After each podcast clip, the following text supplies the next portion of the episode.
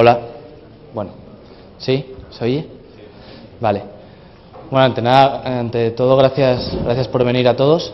Eh, yo os voy a presentar Drupal Commerce y luego vamos a, ir eh, a ir eh, haciendo el taller. Primero vamos a hacer una, una presentación muy rápida de qué se puede hacer con, con Drupal Commerce, por qué debéis usarlo Espero convencer al menos a, un par. Eh, y qué, características tiene para que, os quede claro eh, de qué estamos hablando. Bueno, primero me presento yo. Eh, mi nombre es Pedro Cambra. trabajo con Drupal desde hace cuatro años, casi siempre en entornos de comercio electrónico. Y bueno, ahora mismo trabajo para eh, Commerce Guys, que es la empresa que desarrolla Drupal Commerce. Eh, toda la, eh, programación, todo el desarrollo que hacemos sobre, sobre comercio electrónico es con, este módulo propio que hemos contribuido a, la comunidad para, para, su uso libre y, y bueno, también lo pone ahí, soy un miembro hiperactivo de la comunidad eh, Drupalera, eh, me podréis encontrar en casi todos los araos. Eh, y bueno, en Twitter, Pecambra. primero, ¿qué es Drupal Commerce? ¿no? a diferencia de otras soluciones que podéis encontrar en el mercado de software libre, Drupal Commerce no pretende ser un producto terminado, un paquete que os bajáis, le dais dos clics y está listo. No pretende ser eso, sino que pretende ser un framework que se apoya en Drupal siempre, eso, tiene que quedar claro, pero pretende ser un framework para, para desarrollar webs de comercio electrónico. Eh, ¿Cuál es la diferencia? Bueno, la diferencia es que eh, nuestra idea con esto es que se genere eh, mucho producto y mucha comunidad de desarrollo alrededor del, alrededor del, del paquete de software. Y el objetivo principal es que hacer que Drupal, bueno, aparte de dominar el mundo y estas cosas, ¿no? Es hacer que Drupal sea un referente en comercio electrónico. Es decir, que cuando eh, pensáis en montar una tienda online eh, con software libre, eh, seguro que se os ocurren sospechosos habituales. ¿Alguien me puede decir ejemplos? Ejemplos de software eh, libre para comercio electrónico. Magento, Oscommerce, PrestaShop. Bueno, pues la idea es que salga Drupal también, ¿vale? Cuando, cuando se pregunte, pues que sea pues Drupal Commerce, ¿no? Sea un referente también el open source para, montar comercio electrónico. Eh, bueno, en cuanto, vamos a empezar ya a ver las características técnicas. Eh, ¿Hay alguien que no haya visto Drupal nunca? Ya sé que lo ha preguntado Alessandro, pero me ha pisado un poco lo que, lo que iba a hacer. Eh, ¿Hay alguien que no haya visto Drupal nunca? Nunca. Vale. Vale, bueno, poquitos, ¿no? Eh, ¿Alguno ha tocado Drupal Commerce ya? Muy bien. Muy bien. Bueno, el caso es que eh, Voy a presentar más o menos qué es técnicamente, hablando en vocabulario Drupal casi siempre, así que si alguien tiene alguna duda en cualquier momento de la charla, eh, me, interrumpís, levantáis la mano y, me interrumpís y lo, y lo aclaramos. Eh, porque si no voy a ser yo aquí hablando dos horas y es muy aburrido, menos para mí. Eh, vamos a empezar a ver, a ver cómo funciona Commerce por dentro. ¿no? Eh, como ha comentado Alessandro, Drupal 7 eh, introduce el concepto de entidad, donde antes teníamos nodos para representar contenido en Drupal, ahora tenemos entidades para representar no solo contenido, sino cualquier cosa. Eh, los cuadros son los diferentes tipos de entidades que hay en Drupal Commerce y lo que está fuera de los cuadros son los campos que relacionan esas entidades. ¿Vale? Eh, digamos que tenemos un producto, que sería como el centro de, del sistema, evidentemente es un sistema de venta electrónica, ¿no? tiene que ser el producto el centro, y el producto tiene un precio. ¿no? Luego tenemos las líneas de pedido, line items, que incluyen los productos y que también tienen un precio. Las líneas de pedido se eh, meten en pedidos, en orders, que también tienen su precio total y también tienen un perfil de, comprador. ¿no? Cada comprador que, pasa por la tienda crea su perfil de comprador y esto es su dirección, sus datos. ¿vale? Eh, también tenemos eh, transacciones de pago independizadas como entidad y por último los nodos de toda la vida a los que vamos a llamar displays y de los que vamos a hablar bastante ahora mismo. Eh, esto es muy abstracto, ya lo sé. Eh, ¿Qué significa que sean entidades? Eh, hablando, hablando directamente, la ventaja que nos da que sean entidades es que a todo eso yo le puedo añadir los campos que yo quiera. ¿Vale? Los campos de...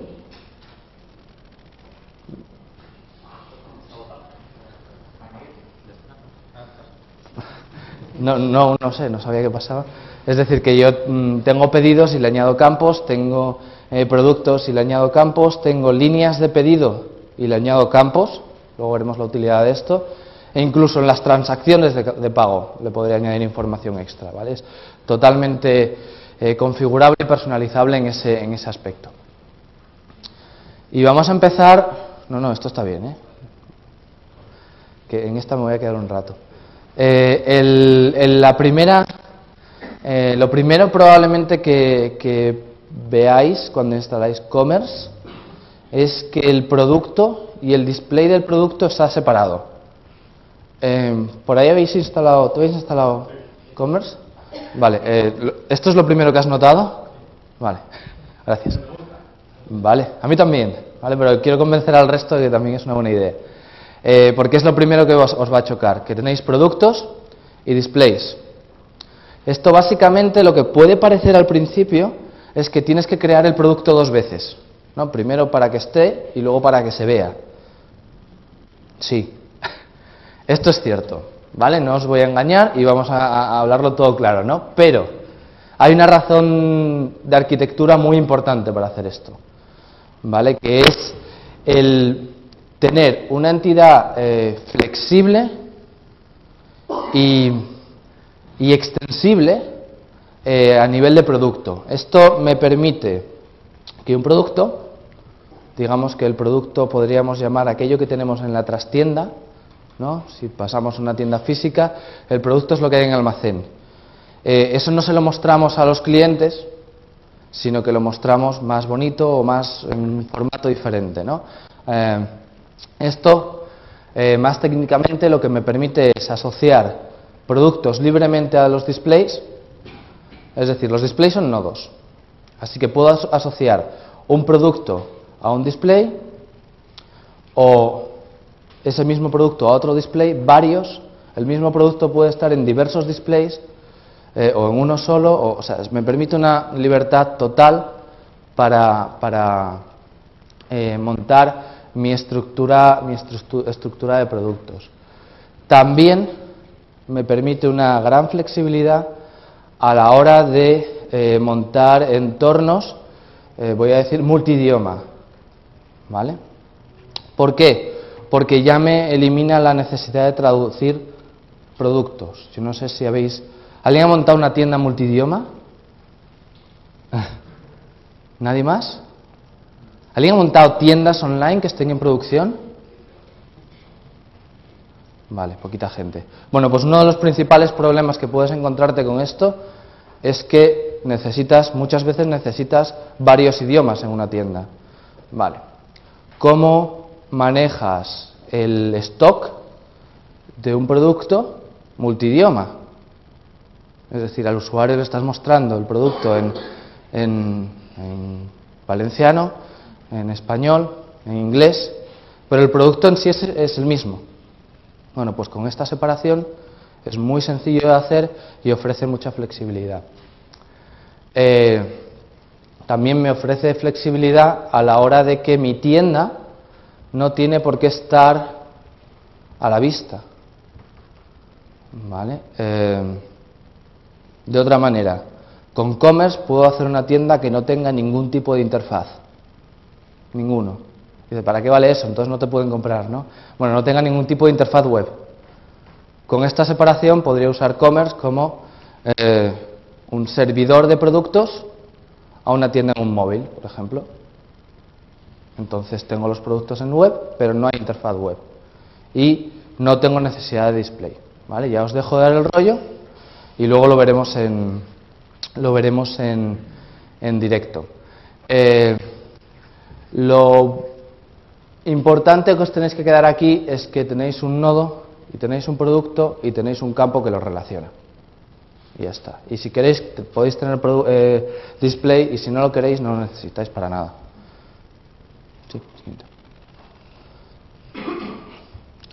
Esto enlaza, el tener el producto separado me permite una gran capacidad de personalización. Le puedo añadir cualquier campo a los productos, cualquiera. Eh, si existe en Drupal, se lo puedo añadir a un, producto. Es decir, desde imágenes hasta códigos de barra, lo que sea. Si existe en Drupal, es eh, añadible a un, a un producto. Y permite también, o eh, provee un método muy fácil de crear productos personalizables. Un producto personalizable es aquel que el usuario decide cómo comprar. Es decir, tú llegas a la página del producto y puedes seleccionar color y talla, lo más típico, ¿no? O tamaño, o bueno, a través de los campos veremos ejemplos. Eh, es muy sencillo que Mm, con Drupal Commerce podamos personalizar productos. Pero no solo eso. Uno de los grandes problemas del comercio electrónico es la personalización de verdad del producto. Eh, el ejemplo más sencillo de, este, de esto es añadir un mensaje, ¿no? la típica tienda de tarjetas de felicitación, ¿no? Eh, pues el usuario escribe un mensaje y este mensaje ¿dónde está? ¿El mensaje está en el producto? ¿Qué pensáis? Vamos a hacerlo un poquito. Venga. no. ¿Está en el pedido? ¿Mm? No, está en el pedido y si compro más de uno, el pedido no puede estar. Está en la línea de pedido. Cuando yo añado un producto al carrito, se genera una línea de pedido y aprovechando esto, Commerce permite exponer eh, campos para que el usuario propio decida qué mensaje tiene. Y cuando digo mensaje, lo podemos complicar hasta lo que queramos. Podemos llamarlo reserva de hotel. ¿No? La reserva de hotel no es simplemente más que un mensaje ¿no? con esteroides. ¿no? Es un mensaje, pero tiene fecha y tiene eh, número de habitación y tiene que es una de las cosas más complicadas de hacer. E-commerce lo facilita mucho y veremos un, un ejemplo de esto. Eh, más cosas. Eh, ¿A alguien le suena Views como eh, módulo de Drupal? ¿Sí? ¿A quién no le suena Views para nada? Vale, los que no habéis usado Drupal, Views os suena chino, ¿no? Vale, pues Views es un, es un query builder, ¿vale? Es un constructor de, consultas por interfaz para, para hacer listados, podríamos decir listados, ¿no? Podemos llamar un listado a cualquier cosa, pero en realidad es para coger contenido de la base de datos y mostrarlo al usuario. También es parcialmente mentira, pero vaya, digamos que es para, para eh, vamos a dejarlo así, vamos a decir que es para mostrar listados al usuario. Todo el interfaz de commerce está basado en views. Eh, uno de los grandes problemas que tenía Ubercart es que los listados eran código personalizado. ¿Vale? El catálogo, un listado es el catálogo, un listado es eh, el carrito de compra, un listado es eh, eh, los pedidos que ha hecho un usuario, esos son listados. ¿Vale? Commerce, una de las decisiones de arquitectura fue decir, pues todos estos listados los hacemos dependientes del módulo views. Así, alguien que llegue y el carrito de compra por defecto no le guste, puede añadir otros campos en el listado o quitar los que le sobran y, y hacerlo desde interfaz. Y opcional, es decir, si tú deshabilitas las vistas, pues, o deshabilitas los módulos de, de UI, de interfaz, porque quieres hacer los tuyos, pues también puedes, porque es totalmente opcional. Si no te gusta, lo quitas. Eh, otra cosa a la que le hemos puesto eh, mucho cariño, ¿no? en los precios. Eh, hay un control prácticamente al milímetro de los precios del producto. ¿Qué significa esto? Que eh, el precio del producto no es solamente eh, cuando el usuario o el administrador entre y dice esto vale 10 euros. No, el precio del producto es sus impuestos, el precio del producto es eh, los descuentos que tenga, etcétera, etcétera. ¿vale? Ya os podéis imaginar, todo lo que toca el precio de un, de un producto es parte de ese precio. ¿no? De hecho, el, usuario que viene a comprar no le importa los componentes que tenga el precio, ¿no? lo importa lo que va a pagar al final. ¿no? Pues eh, una de las, de las eh, características de commerce es que usa rules. ¿vale? Si pregunto a quién no le suena rules, creo que vais a levantar la mano otra vez, ¿no? Eh, rules es un módulo de gestión de workflow, ¿no? De flujo. Eh, ante un evento hay una condición y hay una reacción, ¿no? Pues el cálculo del precio de un producto es un evento. Se va a calcular el precio de este producto. Pues yo le puedo añadir las condiciones que yo quiera y las acciones que yo quiera. Es decir, eh, dependiendo absolutamente de Drupal, eh, si la condición es compatible con rules, es compatible con commerce. Es decir, que cualquier cosa que sea compatible con este módulo me puede generar una modificación de precio. Eh, por ejemplo, el rol del usuario actual. El rol del usuario actual me, me permite eh, compararlo con los que yo quiera y decir esto modifica el precio. Y el producto, la categoría del producto, eh, de hecho, hay, condiciones de rules hasta para, el tiempo que hace. ¿Es de noche? Sí, pues tienes un descuento. Cosas de este estilo. Y no solo descuentos, ¿eh? esto es todo, los, las alteraciones de precios.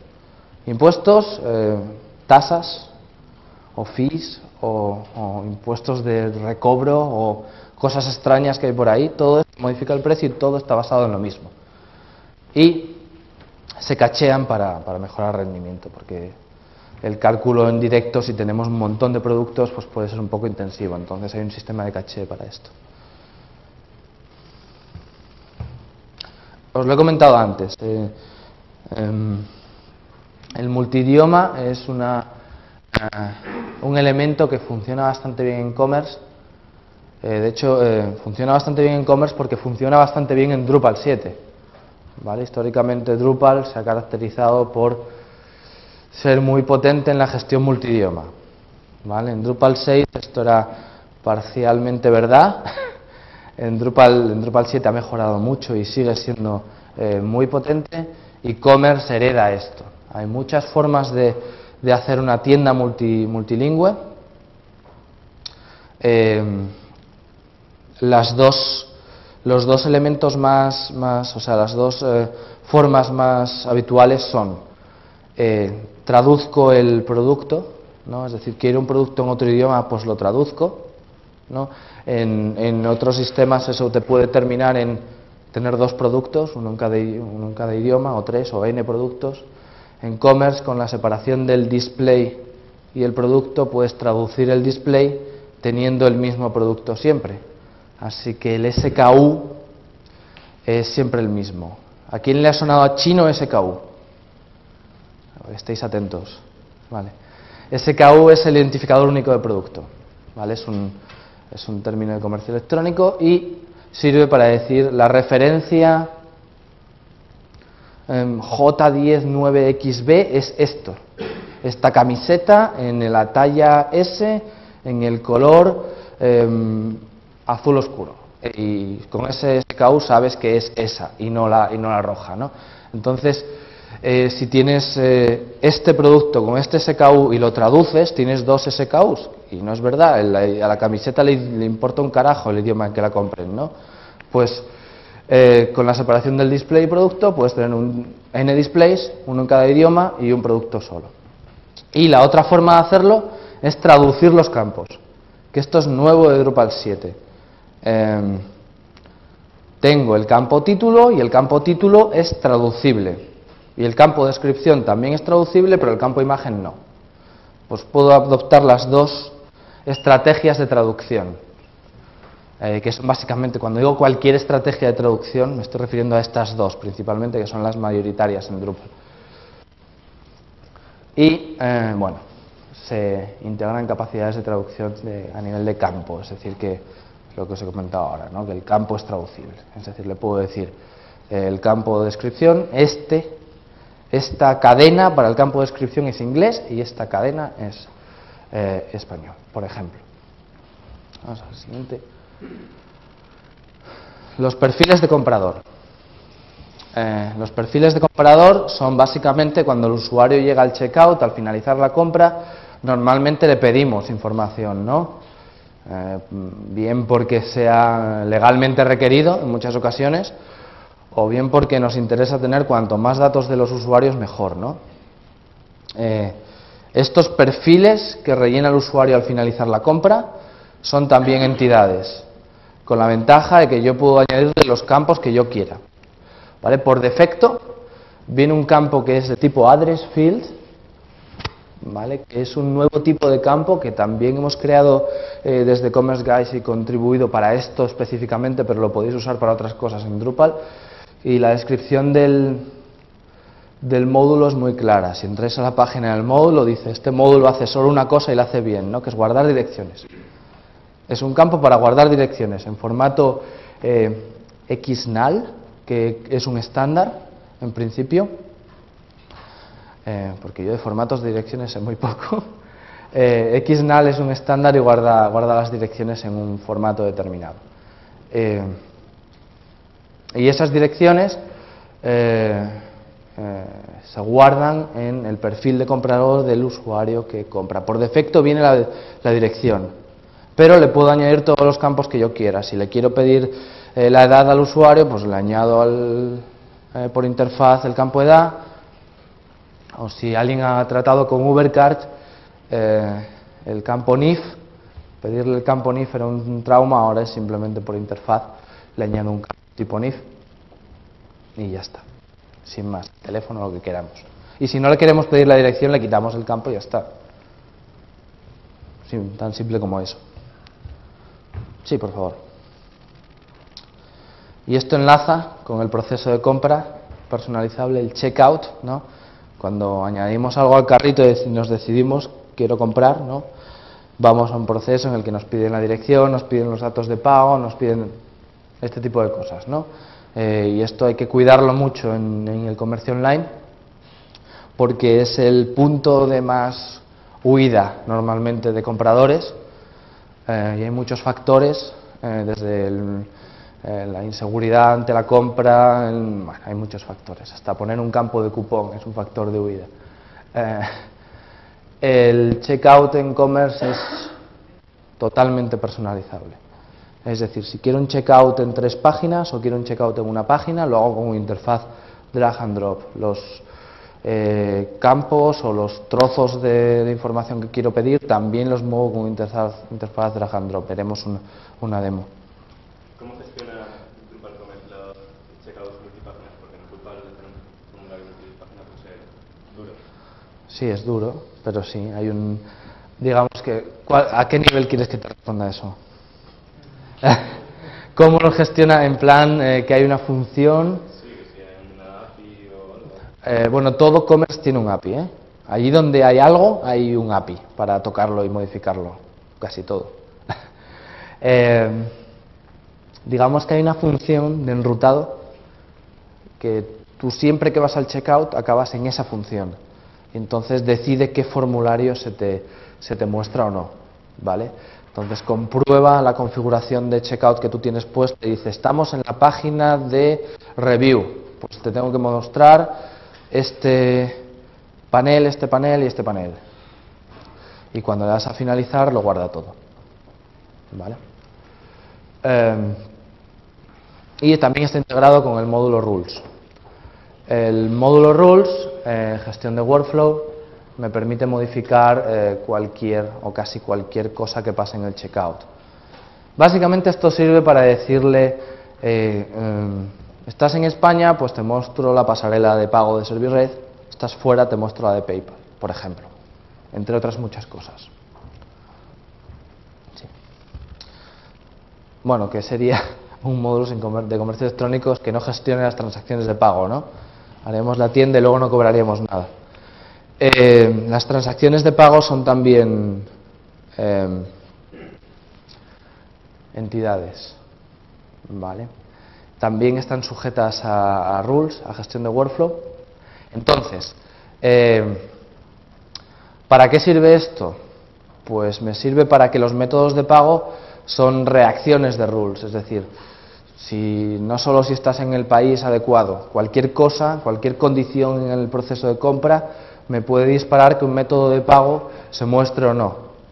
¿Vale? Es decir, puedo tener a un usuario que es eh, eh, comprador al mayor. Pues los usuarios que son compradores al mayor me pagan por factura. ¿no? Entonces, les dejo pasar y ya luego les envío una factura y ya me pagan, ¿no? Pero el usuario al menor tiene que pasar por el, por el pago con tarjeta, por ejemplo, entre un montón de casos de uso. Y que sean entidades eh, también me permite hacer eh, operaciones adicionales, eh, como puedan ser pagos parciales. Puedo llegar a hacer pagos parciales en una, en una compra, el pago de una reserva, por ejemplo. Es decir, nadie me quita de hacer mm, cosas de este estilo, ¿vale? Que se completa ahora y luego se le da una URL o se le da un pago, etcétera, etcétera. O sea, es, es realmente potente eh, en el caso de que no queráis cobrarle todo al usuario al final. Que igual es mejor, eso ya es decisión de cada uno, ¿no? Pero, pero se puede hacer. Creo que queda bien poquito ya. Bueno, los métodos de pago eh, eh, son los típicos, ¿no? casi todos están integrados, sobre todo los grandes, como pueden ser PayPal, Ogown, esto ya son para entornos europeos, Authorite.net, por ejemplo, para Estados Unidos, el Sermepa está listo ya. Eh, Sermepa es Red Servir Red, ¿vale? Eh, todo lo que tenga que ver con la Caixa, Banco Sabadell, cosas de este estilo también se puede hacer. Y hay pagos, ¿no? Eh, que yo llamo creativos, ¿no? Eh, pago por transferencia bancaria, pago contra reembolso, cosas de este estilo raras, pago por cheque. También están. Si las queréis utilizar, aunque yo no os las recomendaría, las podéis utilizar. Y como son todo rules y cosas, podéis hacer tranquilamente cosas como si pagáis por transferencia, si el método de pago es transferencia bancaria, pues reduzco X euros en el precio, por ejemplo. ¿Vale? Que esto se suele hacer mucho porque implica menos gastos. Vale, finalmente lo que os llevo diciendo todo el rato, ¿no? que, todo lo que esté en Drupal 7 está en commerce. Es decir, que si veis un módulo que os gusta, que hace lo que mm, parece hacer lo que vosotros queréis, lo podéis meter porque en principio está incluido, está muy integrado en Drupal 7, está desarrollado de forma nativa Está todo basado en entidades, campos, rules, views, así que en principio aumenta el, nivel de compatibilidad, ¿no? Es muy muy compatible con casi todo lo demás que os bajéis eh, de Drupal.org o lo que queráis poner. Eh, básicamente esta es la ventaja diferencial quizás, que es que los softwares especializados solo en e-commerce, luego si queréis hacer cosas, construir alrededor, ¿no? Eh, es muy complicado y en Drupal lo hace eh, extremadamente más, extremadamente menos traumático, ¿vale? Eh, sí, creo que ya está. bueno, y luego que deciros también que hay un montón de extensiones ya. He puesto varias al, al azar. bueno, al azar. He puesto varias, tampoco eh, hay cientos de extensiones ya para commerce. Eh, desde pasarelas de pago a, a utilidades para controlar el stock. Eh, una cosa muy llamativa también es que eh, Drupal Commerce viene sin gastos de envío, ¿vale? no tiene un módulo de gastos de envío en el, en el núcleo, que también es muy, muy llamativo, pero es que nosotros desde, desde Commerce Guys eh, últimamente solo hacemos tiendas que no, que no envían nada. La gente solo quiere vender descargables por internet, ¿no? O, reservas o cosas de este estilo que no se envían. Pero si queréis enviar hay un módulo que lo hace, ¿vale? Es Commerce Shipping, ¿vale? Bueno, hay Commerce Fields y Commerce Mi- Commerce Migrate son bastante, bastante potentes para meter contenido en, en Commerce, son para importar contenido, importar productos, importar usuarios, etcétera, etcétera. Y creo que ya estamos. Ahora viene una demo que, la- que va a ser un taller, eh, una página de recursos, supongo que esto estará colgado en... Y... Uy, Y ya está, muchas gracias. Y si os parece, eh, yo no sé si ahora conviene hacer un descanso, ¿no? ¿Cómo, cómo lo veis? Imagino que... Ahora vamos a empezar ya con el taller. Os voy a enseñar eh, eh, ejemplos. Os voy a enseñar el- una tienda recién montada con... Sí. Bueno, lo que viene ahora es, os voy a enseñar una, una tienda instalada con el perfil básico, con cuatro cosas hechas, que están bastante bien, pero son cuatro cosas, que estaría bien como objetivo para que tengáis, como ejercicio de, de taller, ¿no? para que tengáis eh, hecho a final del día, que iremos repasando. Os enseñaré ejemplos, modo demo, así que fallarán cosas. Eh, y si queréis os enseño algún ejemplo real de cosas que ya hay hechas con, con Drupal Commerce y si tenéis preguntas es un buen momento para dispararme. ¿No? Durante el taller, claro que podéis hacer todas las preguntas que queráis, pero ¿no hay preguntas ahora? Yo tengo una. Sí, ¿Una taxonomía dónde tendría que estar? ¿En el display o en el producto? donde quieras. Una taxonomía o una categoría puede estar en el display o en el producto, donde tú la necesites. Es, la, la pregunta que tú tienes que hacerte es, eh, ¿es, una ¿es una categoría propia del producto o propia de lo que yo estoy mostrando? Normalmente la regla de decisión es, es si es una categoría que es parte del menú del catálogo, por ejemplo, ¿no? el catálogo tiene, eh, si vendo eh, eh, ropa, pues pantalones, chaquetas, esos son categorías que normalmente le pon- pondrías en el display. Y si es una categoría que lo que hace es modificarte el precio, talla, color, eh, número de personas, yo qué sé, lo, lo que sea, eso normalmente va en el, en el producto. ¿Vale? Es la... Pero luego siempre lo puedes cambiar, es decir, Veremos que no. Veremos cómo llegar de- del producto al display, del display al producto, de la línea de pedido al producto y al display. Esto todo es llegable y se puede hacer con, con relaciones en views y está todo integrado. Así que en realidad es mm, relativamente sencillo de hacer eh, a través solamente de interfaz. ¿Vale? Sí.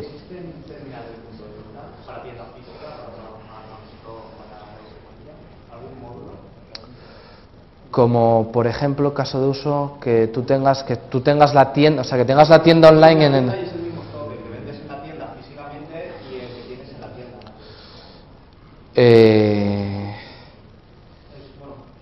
es que hay claro sí no yo ya entiendo tu pregunta pero es que es que es más más una pregunta de cómo monto mi tienda no es No, necesita un módulo ya que lo haga, porque no- hay un módulo de gestión de stock pero no te sirve para enlazar, por ejemplo, con una pistola de frecuencia. Y al mismo tiempo que vendes pinchando que se descuente el stock ya para que la gente no haya de stock cuando compra online. o sea tú lo que quieres es pasar el para sí que lo que tú quieres es pasar el código de barras y que se te quite el stock. Vale. eh, hay un módulo. vale, Es que esto es, eh, esto es framework, o sea, es lo que vuelvo a decir. Para OSCommerce hay, sí, bueno, OSCommerce, Pero hay mucho módulo desarrollado. sí, para OSCommerce, pero lo que decía, OSCommerce es un producto terminado, es me lo bajo, lo instalo y está.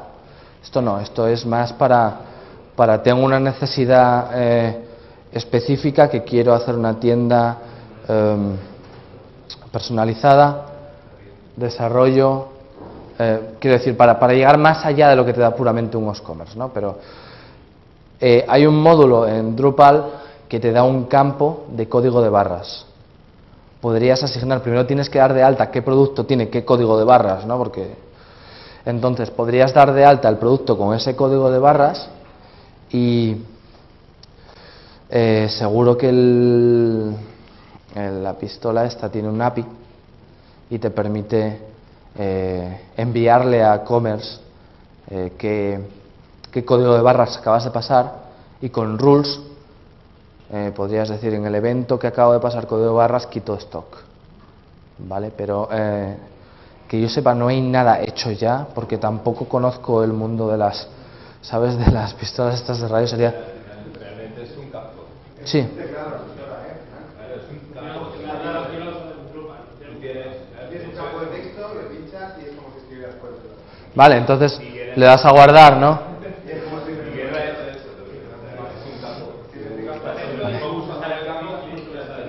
Vale, imagino que es un texto más un enter. Bueno, pues si hay un enter hay un evento.